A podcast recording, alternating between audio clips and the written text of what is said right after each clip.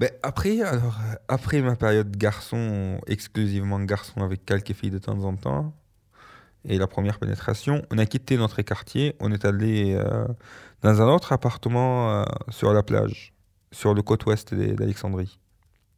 Et c'était un quartier plus ou moins euh, riche. Surtout en fait que pendant l'été, il y avait tous les riches euh, Kirotes qui venaient ici, dans ce quartier-là. Et donc il y avait plein de filles riches du Caire et qui étaient en maillot de bain.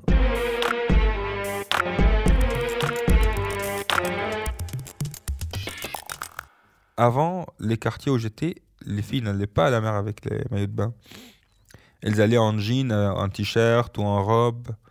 Et en robe, c'est mon préféré parce que quand elles sortaient de l'eau avec leur robe, putain, c'est pire qu'un film porno. Mais je veux dire, c'est quoi c'est, qui l'imbécile qui a dit un maillot de bain, c'est, malsain, euh, mettez-vous en robe Mais c'est, absurde. C'est hyper excitant, le robe qui colle à la peau, mais qui te fait euh, à poil, complètement à poil.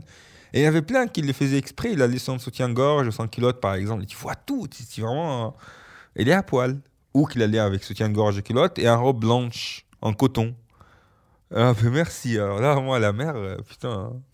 Tout le monde est en train de se branler dans l'eau. Je crois le, le poisson a bouffé des spermes. Tous les mecs, mais on, on- se regardait. On se moi, j'allais à la mer, je dis Ah, il est en train de se branler. Ah, il est en train de jouir. Ah, il a déjà joui celui-là, il se repose. Et il va se branler celui-là. C'était. Ça bouillonnait, ça bouillonnait. L'eau était dégueu. La mousse, c'est de la mousse. J'ai des doutes, moi, sur la mousse sur l'eau. C'est pas les vagues qu'ils ont créé ces mousses-là, cette mousse-là. Un des jeux préférés, quand on est tellement obsédé en fait qu'on arrive à ouvrir les yeux dans de l'eau. Alors, c'est passer par exemple entre les jambes des filles, en ouvrant les yeux pour regarder. hein. Et ah les bagarres qu'il y avait à la plage, mais tout le temps, genre euh, chaque trois secondes, ah, au secours, au secours, quelqu'un joue avec ma culotte ou quelqu'un m'a touché. Et donc, c'était une période vraiment d'excitation. J'étais hyper excité par euh, tous ces maillots de bain, tous ces seins. Surtout que les Égyptiens sont grosses de nature.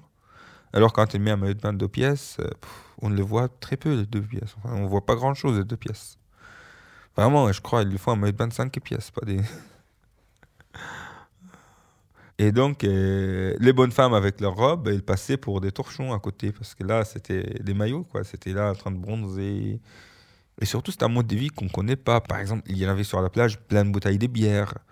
Beaucoup de filles qui buvaient de la bière. Alors, moi, l'alcool, par exemple, l'alcool. En Égypte, on pouvait fumer des shit autant qu'on veut, alors que l'alcool, c'est complètement mauvais. Ben, c'est, en fait, ce n'est qu'une question culturelle. L'Égyptien libéré. Dans le monde arabe, fumer des shit, comme on dit, c'est un kiff. Voilà. Le statut de quelqu'un qui fumera un pétard, c'est comme ici en Europe, c'est quelqu'un qui fume un cigare.